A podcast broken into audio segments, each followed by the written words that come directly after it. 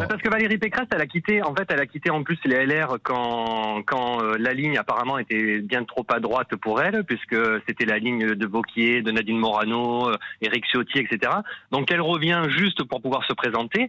Moi, ça m'étonne qu'elle soit pas au même niveau qu'Anne Hidalgo, en fait. Donc vous trouvez qu'elle est trop haute. Alors c'est la première question pour Madame Portely. C'est pas très sympa de la recevoir avec une question aussi aussi rude, peut-être, ah. mais en tout cas, elle va pouvoir vous répondre.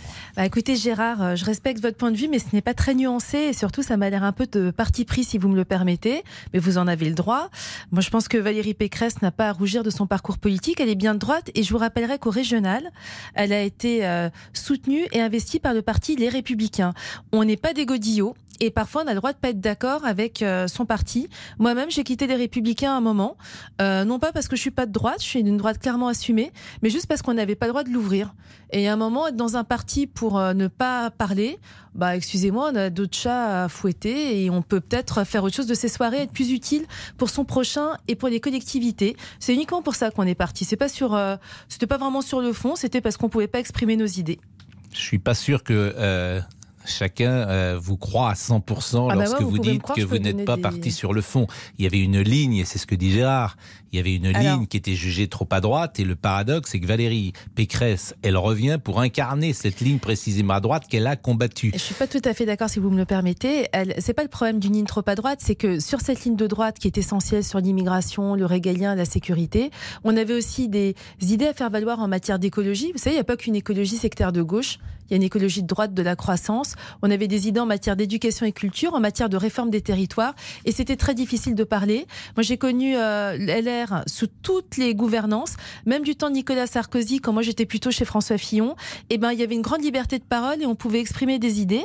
Et pendant un temps, ça a été plus compliqué. Donc c'est pour ça qu'on est parti, puis on est revenu. Gérard, euh, est-ce que ça vous satisfait comme réponse? Non, non, pas du tout, parce que moi, je, je, je suis très à l'aise pour pouvoir parler, surtout des LR, parce que moi, j'étais un électeur de Sarko. Donc donc en fait, euh, j'ai aucun problème. Et pour moi, en fait, quand j'entends le mot droite, ça, me fait mal au cœur, quoi, parce que vous n'avez rien de droite, en fait. Vous ah êtes le centre et vous êtes. Ah non, pas du tout, parce ah, que votre parti c'est pas la droite du tout, c'est le centre. Et en plus, vous êtes des pro-européistes, c'est ce qui a tué la France.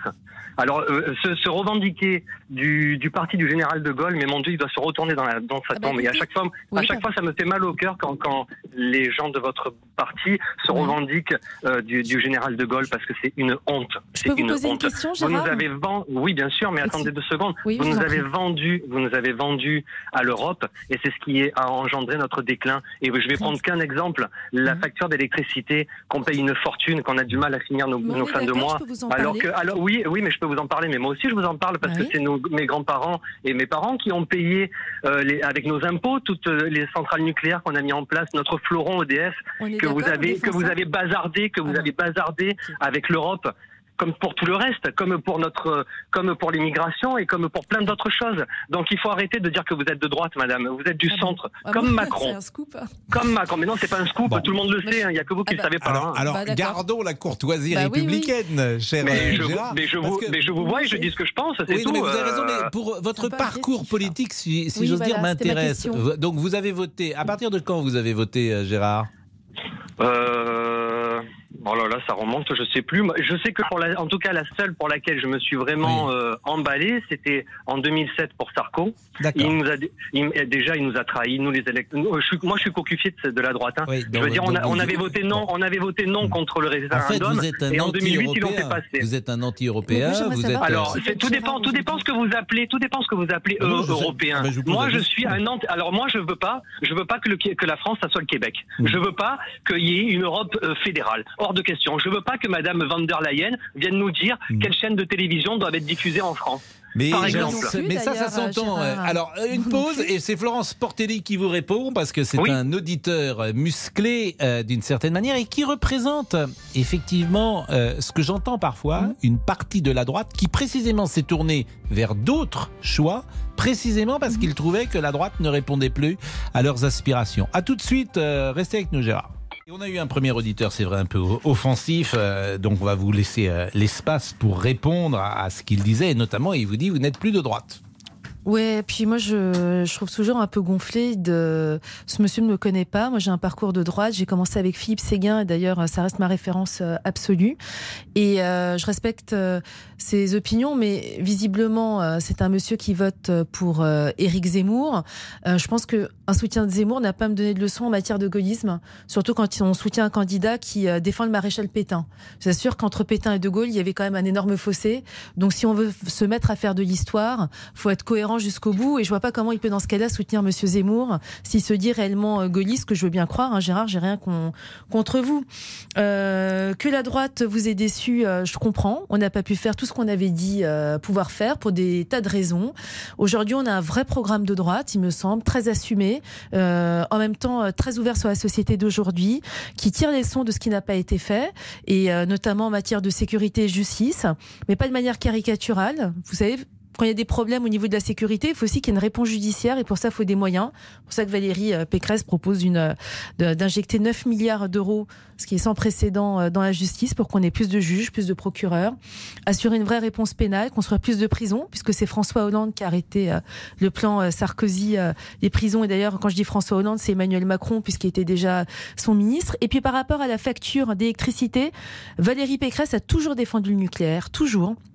D'ailleurs, elle avait, comme la droite LR, interpellé moult fois Emmanuel Macron sur le nucléaire, euh, notamment en demandant la construction de nouveaux OPR, de continuer celle qui était enclenchée et d'arrêter de fermer euh, les centrales. On a un candidat Macron qui fait l'inverse de ce que le président a fait. Et nous, on veut continuer sur le nucléaire, mais aussi développer les énergies euh, renouvelables avec des freins. Hein.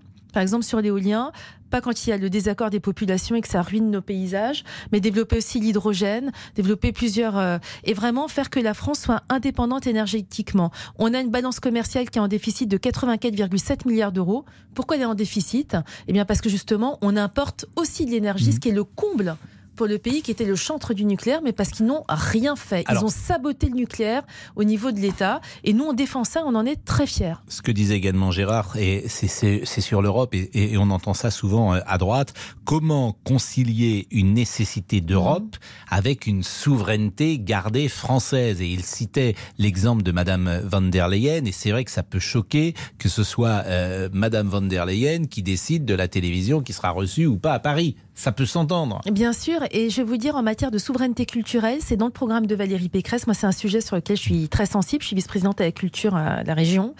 Euh, il y a eu une phrase d'Emmanuel Macron qui m'a profondément choquée dans le quinquennat. Il y en a eu plusieurs. C'est, il a dit, il n'y a pas de culture française. Eh bien, c'est pas vrai. Il y a une culture mm. française. Et on a toujours défendu l'exception culturelle française. Et ça fait plusieurs années que c'est mis au banc, qu'on ne la défend pas. Il n'y a plus de politique de la francophonie. On vient plus défendre l'excellence française dans les instituts français à l'étranger. On ne défend pas ce qui fait notre ADN. On ne défend pas notre patrimoine, Pascal Pro. On a un budget du patrimoine. pas vraiment ma question, hein, de concilier l'Europe et la souveraineté. Mais je vous dis, pour ça, il faut déjà revendiquer, revendiquer, excusez-moi, mais une souveraineté culturelle française. Si vous ne revendiquez pas ce que vous êtes, comment voulez-vous euh, faire assurer par l'Europe euh, vos valeurs, vos idées, votre politique. On ne défend pas Gérard vous notre culture. Gérard euh, Florence Portelli vous a répondu. Vous étiez mm. assez offensive. Je ne sais pas si euh, vous avez été convaincu par ces, ces, réponses. une question. Est-ce, que, non, pas du tout. Est-ce que vous connaissez la cancel culture? La quoi, pardon? La cancel culture. Ah bah, mais pourquoi cette, euh, sur ce ton agressif? Comment voudriez-vous que je ne la connaisse pas, la cancel culture? Je suis très eh, opposée. Quel ton agressif Mon Dieu, il faut pas être. Euh, non, non, je vais vous poser juste une question. Non, mais c'est parce que, en fait. Bien euh, sûr, je suis très opposée, et comme wokisme ben d'ailleurs. Comme au wokisme, tout à fait, qui passe. Euh, donc il faudrait tout le temps que la réponse. Oui. Comme la parole doit tourner et qu'il est 13h16, on va peut-être marquer euh, une nouvelle pause avec Dany Matouk et on va prendre Sandrine après. Merci en tout cas, euh, Gérard, de cette intervention, même si vous étiez un peu remonté. Mademoiselle Portelli, peut-être mérite le respect, vous l'avez bien sûr, mais peut-être une courtoisie supplémentaire. Hein c'est une euh, jeune femme à qui on peut parler gentiment pendant cette heure et lui poser des questions avec courtoisie, pourquoi pas? À tout de suite.